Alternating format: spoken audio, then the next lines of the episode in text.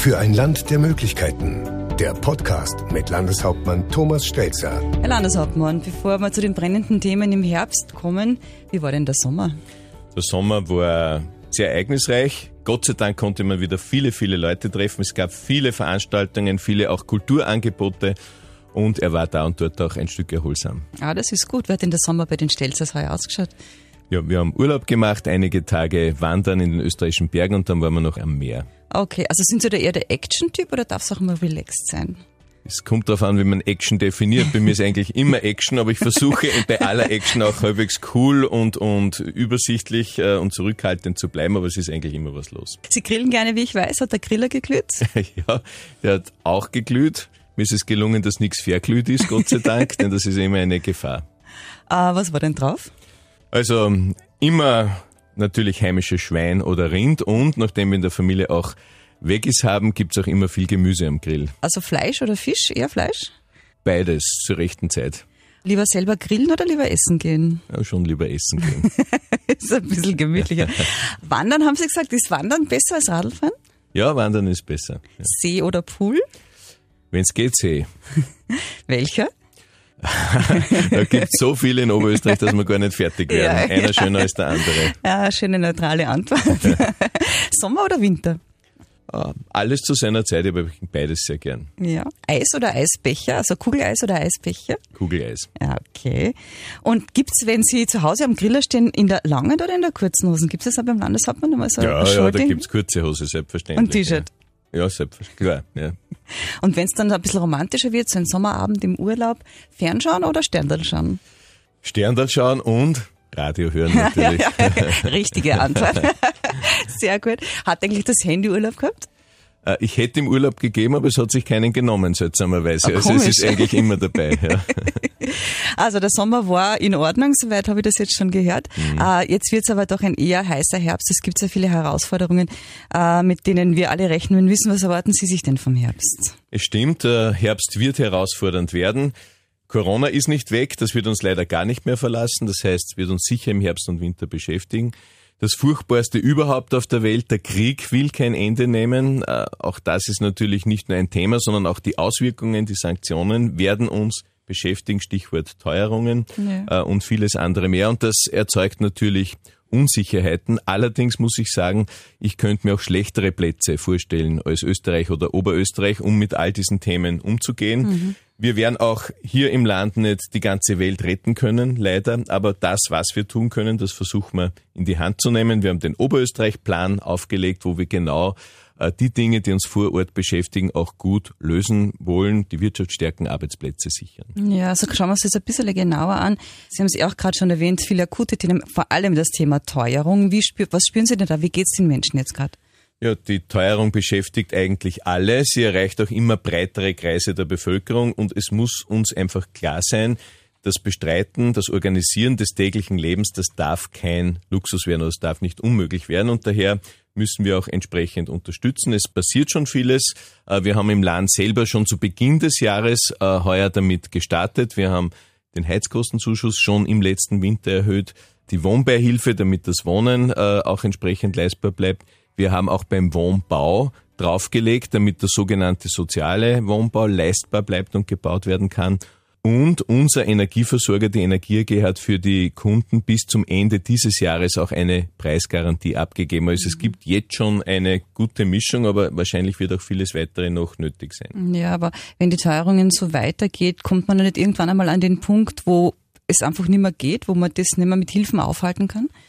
Ja, so ehrlich muss man sein. Äh, ein Staat kann keine Vollkaskoversicherung bieten. Kein Staat der Welt, auch nicht der reichste aber man kann schon schauen, dass man dort, wo der Bedarf am größten ist, wo Hilfe gebraucht wird, dass man dort punktgenau auch die Hilfe liefert. Die Pakete der Bundesregierung, auch das unsere setzt ja genau dort an. Mhm. Also niemand soll frieren müssen sozusagen? Oder? Ja, genau. Also wie gesagt, das tägliche Leben, die Wohnung mhm. heizen zu können, wenn es darauf ankommt, äh, die Lebensmittel einzukaufen, die man braucht, das muss einfach außer Diskussion stehen. Sie sind ja bekannt als jemand, der das Budget im Blick hat und lieber Schulden abbaut, äh, als mhm. neue macht. Äh, äh wie geht es Ihnen jetzt damit, dass ja großflächig neue aufgenommen werden? Ja, das mit den Schulden ist so eine Sache. Das ist Steuergeld, darum kann man da nie und darf man nie leichtfertig damit umgehen. Und wenn wir mit dem, was wir haben, nicht auskommen, machen wir Schulden. Das sind aber dann die Steuern von morgen und übermorgen.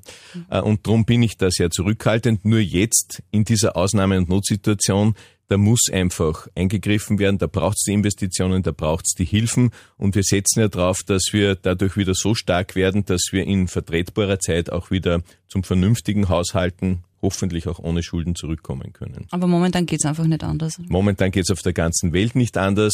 Äh, wir haben nur Gott sei Dank die Situation, dass wir in den letzten Jahren viele Schulden abgebaut haben. Darum konnten wir jetzt auch mehr und schneller etwas tun als andere. Mhm.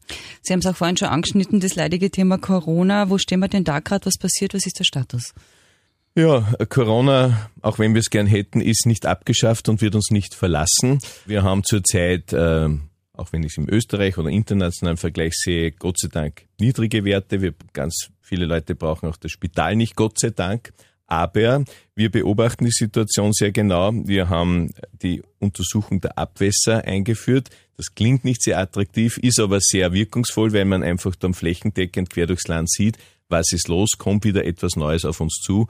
Und ähm, wir investieren daher auch sehr viel in die Information die Werbung für die Impfung auch über den Sommer. Wir haben auch die Impfstationen offen gehalten, weil einfach das Impfen gegen schwerere Krankheiten, gegen schwere Verläufe hilft. Sie haben auch Niki Popper engagiert? Ja, das ist quasi ja der Prognoserechner ja. der Nation. Wir haben ihn extra auch für Oberösterreich äh, engagiert. Er macht auf Basis unserer Werte uns immer wieder auch äh, vorausschauen und natürlich, so wie für alle Länder, zeigt sich da, dass auch im Herbst und Winter wieder die eine oder andere Welle auf uns zukommen wird. Aber die Kampagne zeigt Wirkung? Die Kampagne zeigt Wirkung, insbesondere bei jenen Gruppen, wo die Krankheit wirklich eine Gefahr werden könnte, weil man schon gewisse Grunderkrankungen hat oder bei unseren älteren Mitbürgerinnen und Mitbürgern. Und wir stellen fest, die sind bereit, sich auch die Auffrischungen zu holen. Aber wie schaut der Corona-Herbst jetzt aus aus Ihrer Sicht? Ähm, steigende Infektionszahlen oder was kommt auf uns zu? Die Infektionszahlen steigen höchstwahrscheinlich, das sagen uns alle Experten.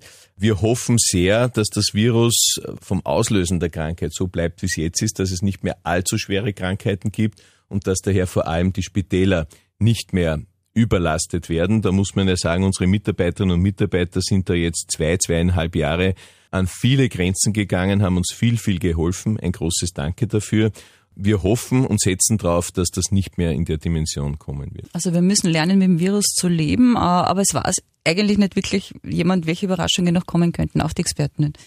Ja, man kann prognostizieren, aber das bleibt eben nur eine Prognose und was dann wirklich äh, das Virus uns beschert, das sehen wir leider erst dann, wenn es Tatsache ist. Das böse Weihnachtsüberraschung oder so. Nein, das wollen wir nicht.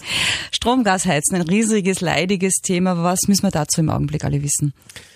Äh, ich habe es vorhin schon angesprochen. Wie gesagt, im Lande haben wir die Situation, dass unser Landesenergieversorger die Energie eine Preisgarantie bis Ende des Jahres abgegeben hat. Aber es ist klar, wir sehen sie auch rund um uns steigen, die Energiekosten. Äh, der Bund hat jetzt die Idee des Strompreisdeckels äh, aufgegriffen, dass eine Grundausstattung mit Energie einmal grundsätzlich unterstützt und gefördert wird und was darüber hinausgeht, muss dann bezahlt werden. Das hat auch den Effekt oder den Anreiz, dass man vielleicht und hoffentlich spart und vor allem, dass es auch eine Grundausstattung mit Energie entsprechend bringt. Wir werden schauen, wie sich das in der Heizsaison gestaltet. Sollten weitere Unterstützungen nötig sein, wird es die auch in Oberösterreich natürlich zusätzlich geben. Was ist mit alternativen Gasanbietern?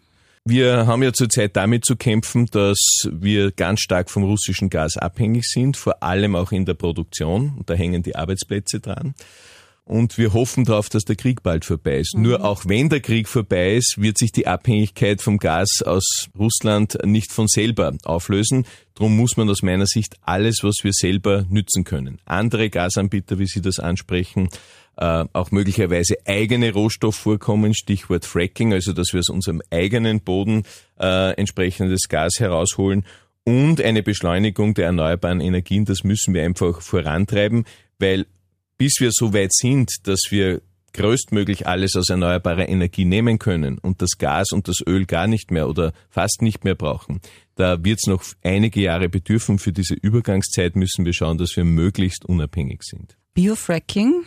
Ja, es ist ähm, so, dass, wie gesagt, aus dem eigenen Boden auch in Österreich Gas geholt werden könnte. Äh, in Amerika wird das schon längere Zeit betrieben. Das ist natürlich eine technische Herausforderung, auch eine Umweltherausforderung, aber es gibt da interessante Forschungsprojekte, auch der Unis in Österreich und ich glaube, das muss man einfach untersuchen, weil es uns hilft, uns von Russland unabhängiger zu machen. Ja. Nochmal kurz zu den erneuerbaren Energien, schauen wir uns das noch genauer an. Wir haben ganz viele PV-Anlagen neu errichtet. Mhm. Was noch? Das stimmt. Oberösterreich ist bei den erneuerbaren Energien sehr, sehr weit. Wir haben schon mehr als 80 Prozent unseres Stroms aus erneuerbaren Energiequellen bei der Sonnennutzung, bei der Photovoltaik, bei der Biomasse, da sind wir ganz vorne in Österreich. Alleine im letzten Jahr sind ein Viertel aller neuen Photovoltaikanlagen in ganz Österreich nur bei uns in Oberösterreich gemacht worden. Also das zeigt, wir sind dort gut unterwegs, muss aber auch weitergehen. Und wenn ich an die große industrielle Nutzung denke, dort wird es natürlich auch darum gehen, dass wir hoffentlich Wasserstoff dann durch viele Forschung bald einmal auch nutzen können. Mhm. Äh, wir sind ein Industriebundesland und damit stark gerade angeschnitten. Das bringt uns auch zum Thema Arbeitsplätze. Perspektiven, Transformation, das sind die großen Schlagworte gerade. Äh, BMW Steyr ist ein gutes Beispiel, um das einmal zu erklären. Was passiert da? Auch ohne Krieg äh, würde sich zurzeit sehr viel umstellen und diese furchtbare Situation beschleunigt jetzt die Dinge. BMW, Sie sprechen es an, ist ein Riesenwerk in Oberösterreich in Steyr. Jeder zweite BMW-Motor weltweit, das muss man sich vorstellen, kommt aus Oberösterreich. Darauf können wir eigentlich gemeinsam stolz sein. Allerdings, das sind Verbrennermotoren und die Automarken, auch BMW hat sich entschieden, mehr und mehr auf die E-Mobilität auch umzustellen.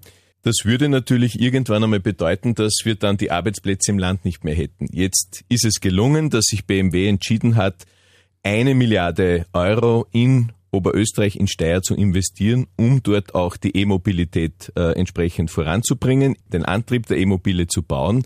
Und schon im Jahr 2030 sollen die Hälfte der Mitarbeiterinnen und Mitarbeiter diese E-Motoren bauen. Mhm. Hätten wir das nicht bekommen, dann kann man sich ausrechnen, was das in der Gegenrechnung heißt. Also das ist eine Riesenentscheidung für unser Land und so geht es Gott sei Dank in vielen Bereichen weiter. Jetzt haben wir schon einen breiten Bogen gezogen. Was haben wir denn jetzt noch nicht erwähnt, was wir noch wissen müssten? ja, Oberösterreich, wie gesagt, äh, hat momentan was ja fast unglaublich ist, eine Stärkephase. Unsere Wirtschaft und vor allem unsere Arbeitsplätze waren noch nie äh, so stark wie jetzt. Es hat noch nie so viele Menschen in Beschäftigung gegeben wie jetzt. Das ist aber genau auch unser Antrieb, dass wir weiter tun wollen, dass wir diese starke Situation auch festigen wollen. Das hat mit vielen zu tun, was wir schon angesprochen haben, hat aber auch mit Bildung und Forschung zu tun und dass wir eine neue Uni in Oberösterreich gründen können, die nächstes Jahr den Betrieb aufnehmen wird für Digitalisierung. Institute for Digital Sciences of Austria in Linz und Oberösterreich. Das ist natürlich auch ein großes Zukunftssignal für uns im Lande. Ist bei den vielen Themen eigentlich noch ein bisschen Urlaubsgefühl übrig oder sind Sie schon wieder voll im Arbeitsmodus? Na, der Urlaub dient dazu, dass man äh, Energie tankt, die, die ist auch entsprechend da, dass man sich an viele schöne Ereignisse mit der Familie auch zurückerinnern kann, die Kraft geben. Also in dem Sinne ist Urlaubsgefühl da, aber die Arbeit ist wieder voll im Gange. Das heißt, der Grill und die kurzen Hosen schauen schon in der Winterpause. Das nicht ganz, aber sie sind nur mehr eingeschränkt genutzt. okay, Dankeschön. Danke. Für ein Land der Möglichkeiten. Der Podcast mit Landeshauptmann Thomas Stelzer.